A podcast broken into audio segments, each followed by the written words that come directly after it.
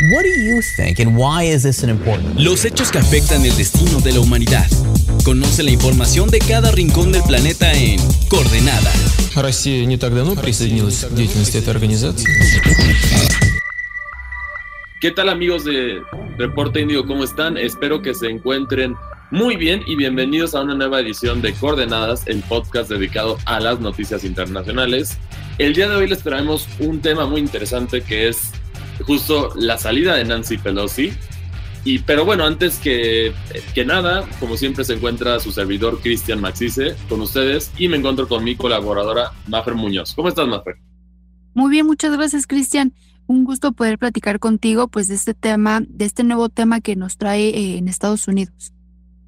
Así es, y bueno, como decimos, primero, antes vamos a ver un poco de cómo estuvieron las midterms, que justo hablamos de, ellas en, eh, hace un par de ediciones, que eh, había un campo de batalla político muy fuerte en Estados Unidos porque justo el país está dividido completamente en dos bandos, en los conservadores, es decir, los republicanos, y los liberales, que son los demócratas. Entonces está este bando muy apretado la situación en Estados Unidos y también nosotros habíamos comentado que seguramente se le iba a castigar a, Estados, a, los demócratas por la situación económica que está viviendo Estados Unidos, que no es necesariamente la responsabilidad de ellos, pero sabemos que el que tiene que responder es el que está en, en su momento, aunque sea una decisión que hizo un, un líder anterior.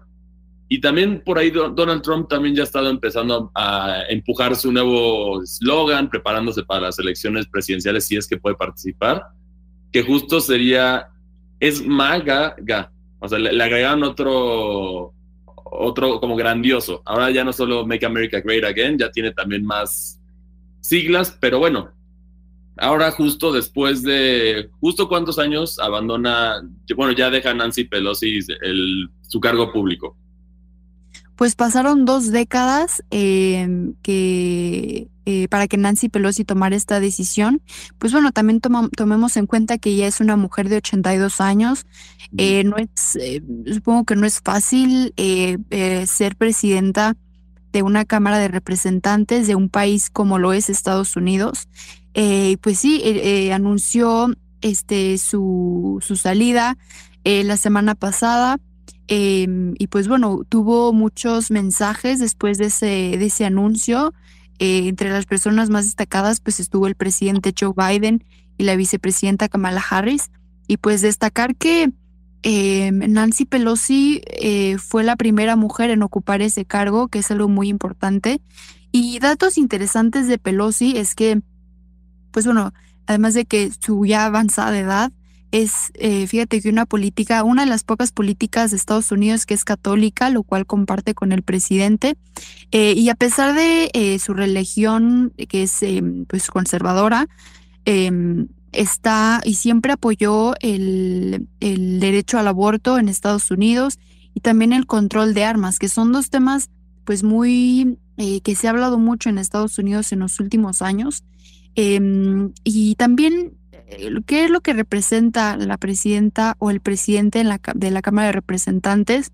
Pues sin duda es eh, una mano derecha del presidente porque pues ella puede hacer que temas como lo mencionaba, como el control de armas, pues puedan aprobarse justo en esa Cámara, ¿no? Obviamente si tienen mayoría este, demócrata o republicana, pero es, eh, ayuda al, al presidente a que se pueda aprobar en algunos casos no es así, pero ella pues trata de hacer su mayor esfuerzo.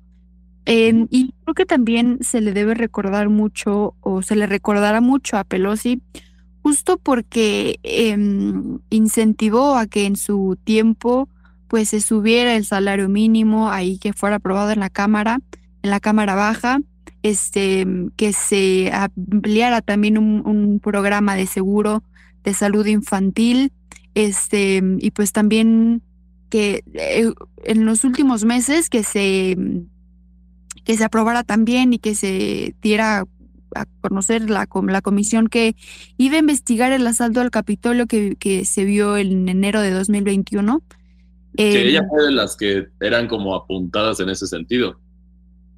Sí, y luego no sé si recuerdas que se difundieron ahí unos videos de Pelosi, pues muy, pues muy exaltada, ¿no? Después de lo que sucedió en el Capitolio, asegurando que incluso iba a golpear, ¿no? A Donald Trump si, si acudía al, al, Congreso.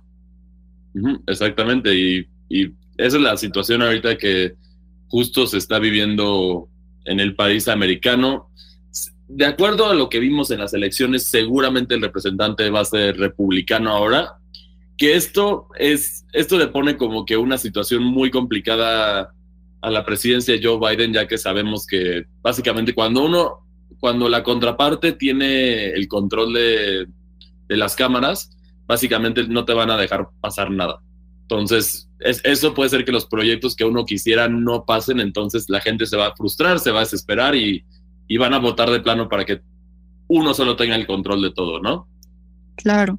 Y mira, ahorita está la posibilidad de que sea electo un demócrata, porque también el presidente puede ahí este, este, nominar algún, o, tener que ver en, en, la, en la elección del presidente pero, mm, eh, pues mira, después de que Nancy Pelosi dio a conocer su salida como, mm, pues el fin de su cargo como presidenta de la Cámara de Representantes, ella mencionó a tres personas que podrían, este, mm, eh, reemplazar.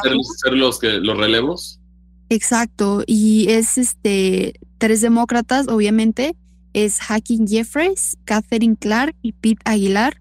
Eh, y el que más se menciona en los medios locales en Estados Unidos es el primero, es Hacking Jeffries. Em, este sería, de ser elegido, pues sería el primer, la primera persona eh, de afrodescendencia que, que preside la Cámara de Representantes.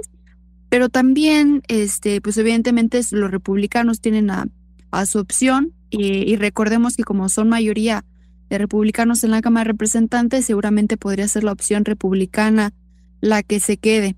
Em, y pues bueno, evidentemente sería, pues también hay un, una piedra en el camino para Joe Biden, porque como bien lo mencionabas, eh, pues para, para que pasen las reformas, los programas este, que quiere el presidente, evidentemente se necesita del apoyo ahí de, de la Cámara de Representantes. Así es, y por eso es tan importante en este sentido quién va a ser el sucesor, porque también recordemos que el próximo año se vienen las elecciones presidenciales de Estados Unidos.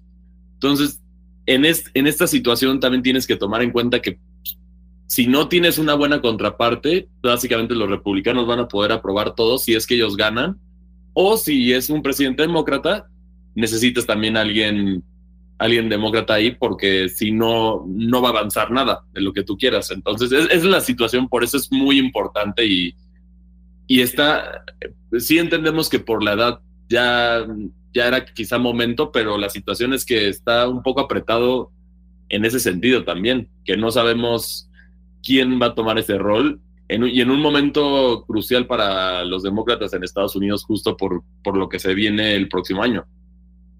Claro, este Joe Biden pues ya va a entrar prácticamente en las campañas y es que eh, aún no oficializa o aún no vuelve a remarcar su interés en reelegirse, eh, pero vaya, evidentemente los demócratas quieren mantenerse, mantener su lugar en la, en la Casa Blanca.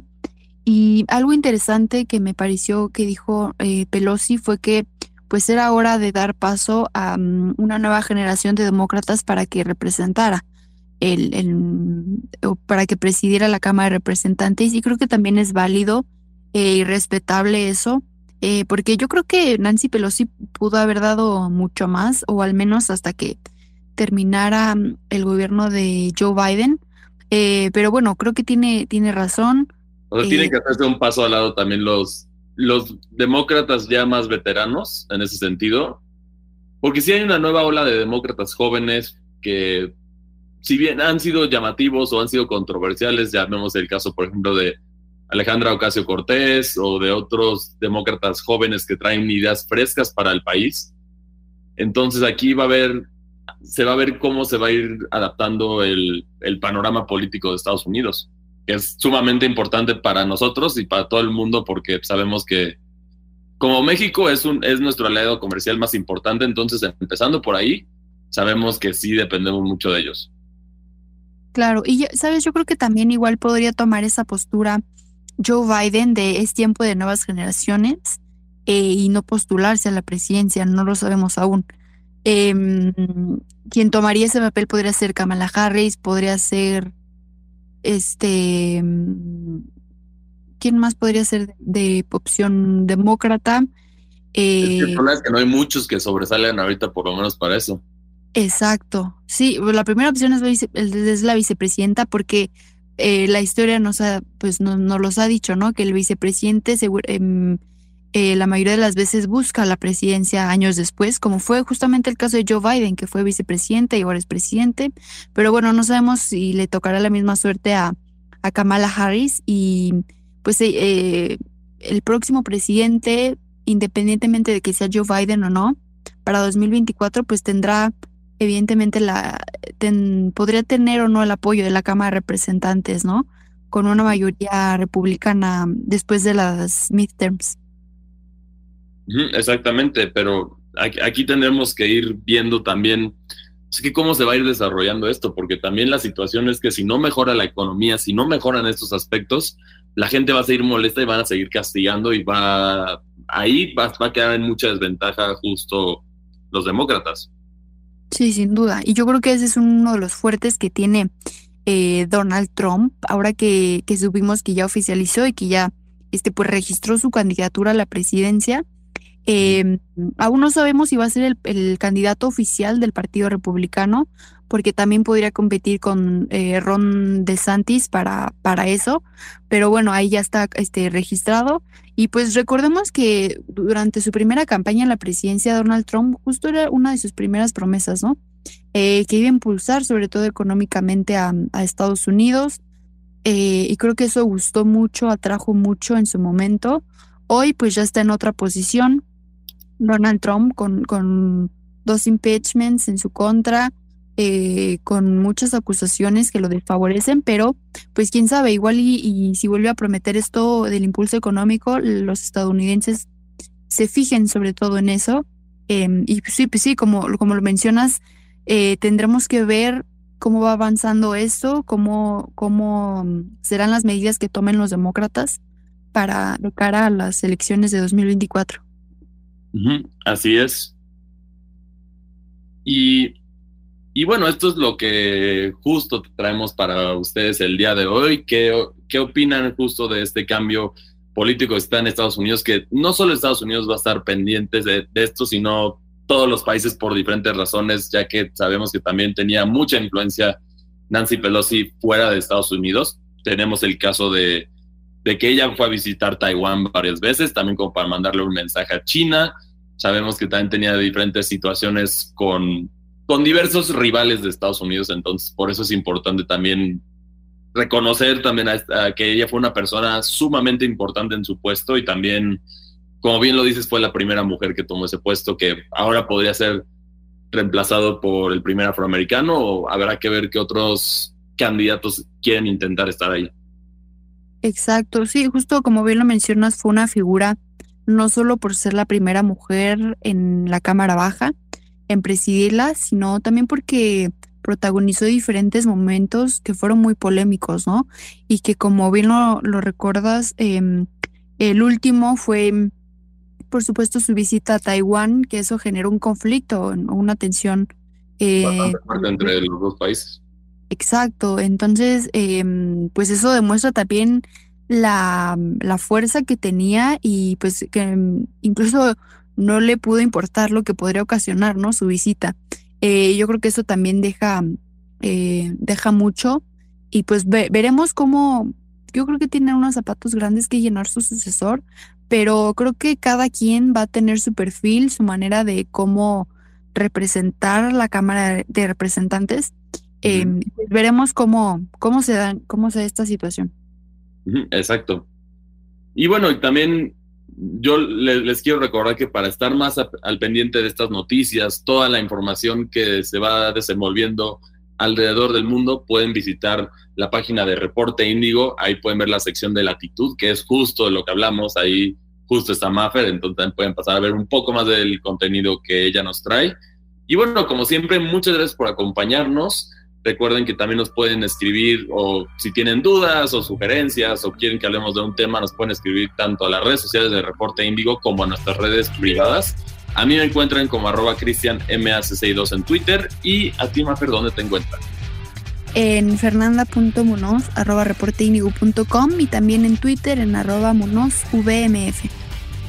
Y bueno, esto es lo que traemos para ustedes en, en esta nueva edición de Coordenada y nos vemos hasta la próxima. Escuchaste Coordenada, una producción de Reporte Índigo.